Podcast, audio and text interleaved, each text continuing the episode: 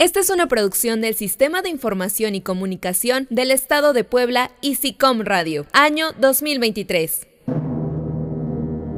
Gilberto Bosques, un hombre de libertad. En 1964, Estados Unidos presiona a la OEA para lograr la expulsión de Cuba del organismo. La postura de México sigue siendo la mostrada ante la decisión del bloqueo, y vota en contra de la iniciativa, lo que tensa las relaciones entre los dos países. Sin embargo, en México se preparan elecciones. Es el final del gobierno de López Mateos, que simpatizó con la revolución cubana, y el candidato Díaz Ordaz parece más proclive a compartir la visión norteamericana respecto de la isla. En La Habana estuve 11 años, cinco con Batista, con algunos problemas debido a la naturaleza misma del régimen, y luego seis con el gobierno revolucionario, durante los cuales pude presenciar ese proceso hasta la consolidación de las primeras generaciones de juventudes. Vi gestarse la revolución y luego, durante seis años, ya como régimen triunfante, desarrollar su gestión, integrarse, perfilarse, definirse con todos los hechos positivos y con sus errores. Te doy la vida porque mi vida es tuya. Te entrego el alma sedienta de ilusión ¿Qué tal, Gilberto? ¿Qué dice la isla? Ahí está avanzando, con días mejores que otros, pero con gran apoyo popular y convicción. Con todo lo que ha pasado y la presión norteamericana, seguramente estás como siempre, siendo muy optimista. es una historia que el tiempo juzgará, pero ya es meritoria a 90 millas de la potencia de Occidente, haber logrado derribar a un dictador dependiente de ella y declararse partidario de la doctrina del enemigo. En eso tienes razón. Muy valientes los cubanos. Pero a lo que venimos, porque tenemos que regresar con los líderes del partido. Pues ustedes dirán. Como sabes, estimado Gilberto, vienen las elecciones presidenciales. Y aunque no se ha destapado el candidato, el partido, tras consultar a las altas esferas, se va a decantar por un paisano tuyo. Paisano mío, no me digas que el candidato será Díaz Ordaz. Sí, el mismo, y por eso estamos aquí. Queremos saber si contamos con tu apoyo.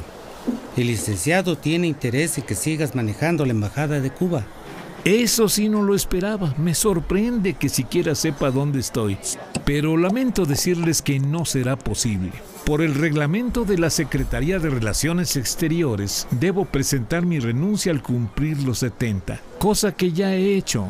Ah, pero según el mismo reglamento, el presidente puede mantenerte en la legación.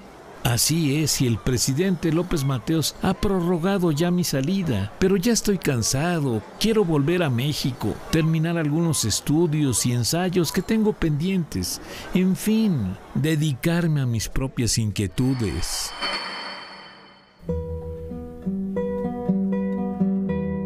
Tras conocer la candidatura oficial de Gustavo Díaz Ordaz por el partido en el poder, Gilberto Bosques llega a un acuerdo con el presidente López Mateos. Profesor Bosques, pase por favor, qué gusto saludarle. Gracias, señor presidente. El gusto es mío y le estoy agradecido por darme estos minutos. No tiene nada que agradecer, hombre. Quisiera que no solo fueran unos minutos. Pero siéntese, por favor, dígame, ¿en qué puedo ser útil? Espero que no se trate de un nuevo problema nuclear. por supuesto que no. De los asuntos de Cuba puede usted estar tranquilo. Todos los temas están avanzando con la buena voluntad del ministro Castro. El tema que me trae es más personal y tiene que ver con México. Pues usted dirá, lo escucho. Vengo a solicitarle que acepte mi renuncia a la Embajada de Cuba y mi retiro del servicio diplomático activo. Como usted bien sabe, he superado ya el límite de edad establecido para mantener mi cargo y me gustaría tener un poco de tiempo para mis cosas. Lo entiendo, amigo Bosques, pero debe entender usted también que para mí es muy importante su trabajo en Cuba. Esa es la razón por la que no he aceptado antes su renuncia. Nadie conoce el nuevo régimen de la isla como usted. Yo agradezco enormemente su confianza en mi gestión. Sin embargo, si puedo hablar con toda sinceridad, me quiero ir antes de que llegue el señor Díaz Ordaz. No quiero absolutamente nada con él, ni siquiera estar en el caso de renunciar ante él. ¿Sabe? Siempre he respetado su integridad. Sin embargo, no entiendo este desprecio al futuro presidente. Tengo mis razones, que de ninguna manera tienen que ver con que me haya hecho algo. Son más bien ideológicas. No considero, por lo que conozco y sé de él, sea la persona que vaya a dar continuidad a lo que hasta ahora se ha construido. Me temo que sus ideas son lo suficientemente contrarias a las mías como para permitirme ser relacionado de ninguna manera con él. Respeto su decisión y le propongo lo siguiente. Aceptaré su renuncia y su retiro del servicio activo, pero le pido que esto tenga efectos hasta el último día de mi gestión. Si acepta esto, le prometo que la fecha será consignada en el diario oficial, para que tenga todos los efectos y garantías que usted requiere.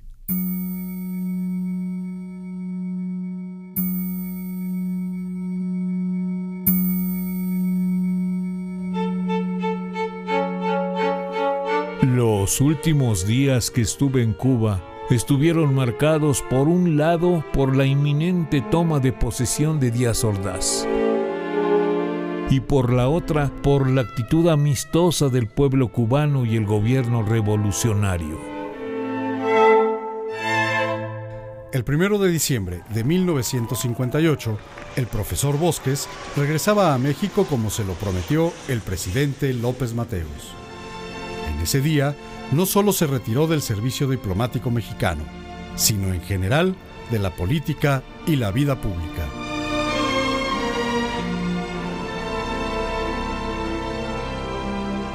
En una iniciativa promovida por la diputada Manola Álvarez, presidenta del Congreso de Puebla, el profesor Bosques es invitado al recinto legislativo de su estado natal para develar su nombre en el muro de honor de la sala de plenos.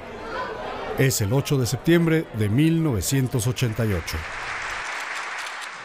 Aún se oía el quejido sentimental de la patria ofendida por el comportamiento de algunos de sus hijos que adoptaron la bandera del invasor cuando Gilberto Bosques vio la primera luz el 20 de julio de 1892. La vida de este ilustre poblano se inició entre la luminosidad del talento de sus padres y la herencia patriótica de Antonio Bosques, su abuelo, que peleó en la Guerra de Tres Años contra la intervención francesa y el imperio de Maximiliano.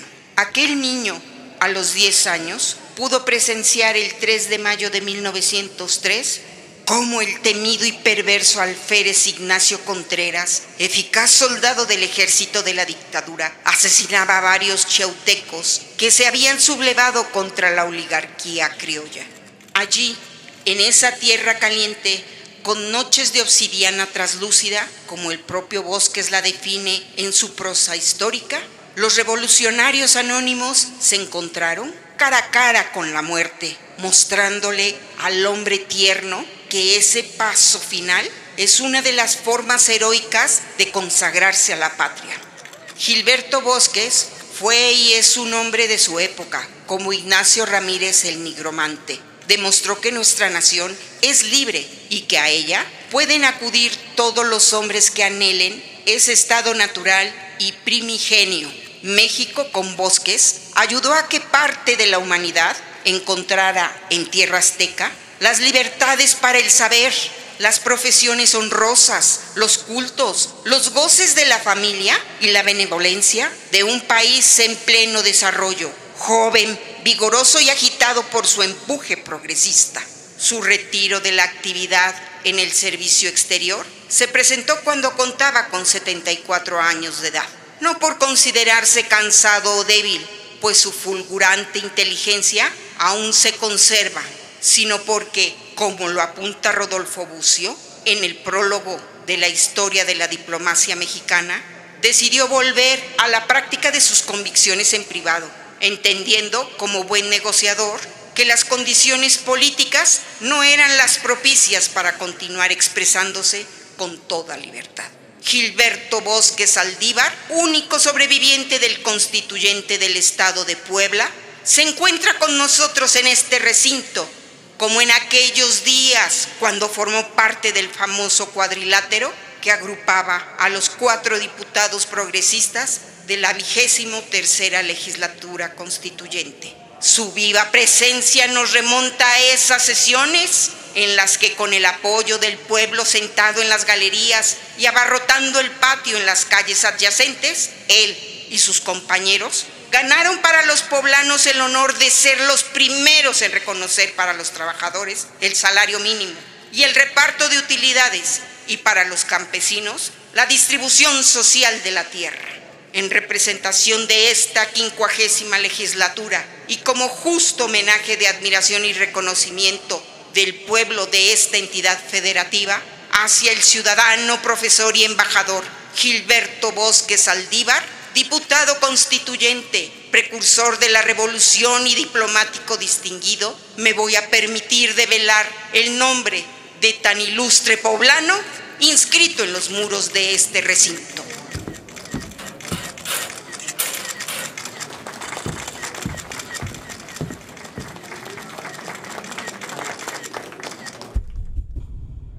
Las superiores autoridades de mi Estado, a la presidencia de esta Asamblea y a los señores diputados, quiero decirles que apenas puedo contener la emoción.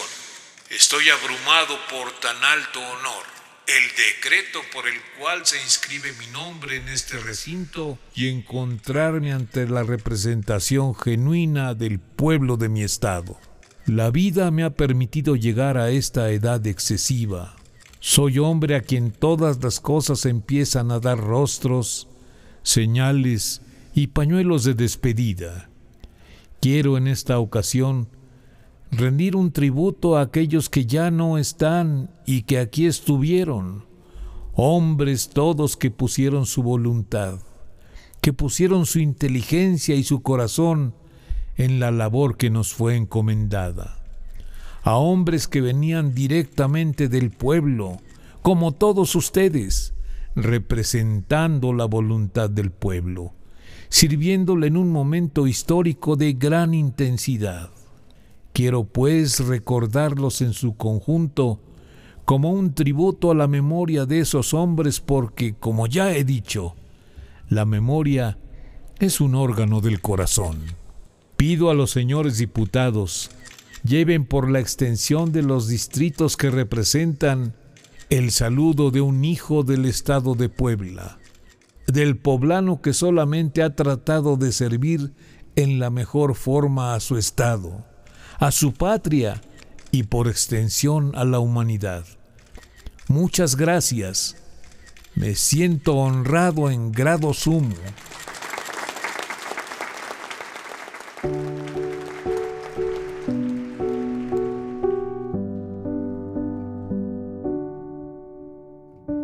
Este fue tal vez el último evento público del profesor y ministro Gilberto Bosque Saldívar. Su nombre quedó inscrito para siempre en los muros del Salón de Plenos del Congreso del Estado de Puebla. En 1995, a los 103 años, murió don Gilberto en la Ciudad de México. Sus cenizas fueron depositadas, a petición de él, en su ciudad natal, Chautla de Tapia. Fui un sobreviviente de cuantos formaron la vigésima tercera legislatura constituyente de 1917. Desde 1909 se aventuraba el propósito de lucha política contra la caduca dictadura de los 30 años. Bandera antireleccionista con íntimas ondulaciones bélicas. Los jóvenes estudiantes, los obreros, los hombres de mayores edades y las mujeres de mayores virtudes conspiraban. Las antiguas calles de Espíndola y del Muerto formaban una esquina donde estaba la carnicería El Cisne. Sus propietarios Melitón y Andrés Campos, hermanos los dos y dueños de la pasión patriótica. Allí se conspiraba. Con aquellos hombres conspiraban las mujeres, grupo estelar.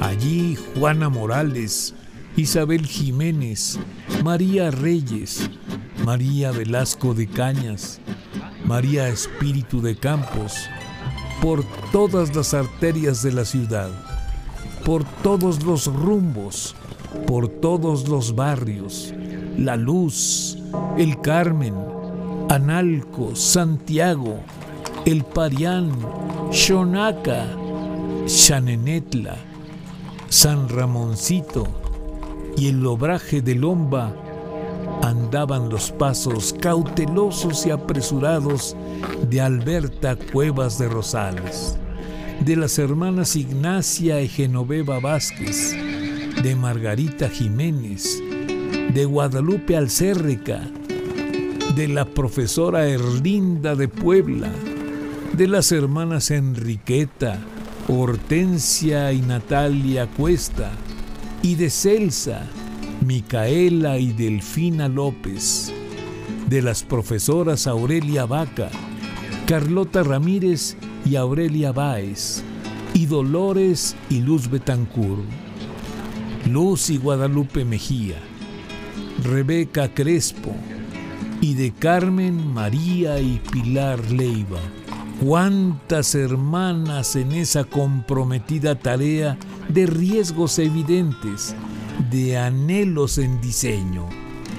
Era del conocimiento público y policiaco, la actividad sin tregua de las hermanas Rosa Guadalupe y Mariana Arbaez, esforzadas, inteligentes, tenaces, irreductibles, pródigas de palabra persuasiva y entusiasta. Rosa y Guadalupe fueron encarceladas varias veces, salían de prisión, amonestadas y advertidas de castigo mayor, pero seguían con redoblada decisión de lucha. Al lado de ellas y en pareja actividad, y con la misma voluntad diamantina, andaba la ciudad y los poblados vecinos la profesora Paulina Maraver. Discreción, habilidad, talento y la normalista Ana María Zafra. Esas jornadas de mujeres revolucionarias culminaría en la proeza luminosa de Carmen a la triste viuda de Cerdán, de Filomena del Valle de Cerdán y de Carmen Cerdán. Nombres estos de proeza épica para la voz perenne de la historia. Otros nombres se han quedado en esa negligencia de la memoria que es ingratitud y olvido para siempre. Aquellas heroínas son para la evocación de hoy un deber de conciencia, de homenaje, de gratitud y de admiración. México ha creado hombres y mujeres con su estatura, con su dignidad, con los fuegos del heroísmo y los vuelos aquilinos hacia el mañana sin fin. La esperanza de un pueblo germina cuando el futuro llega a determinarse por la grandeza del pasado. Los dos términos ciertos de la vida.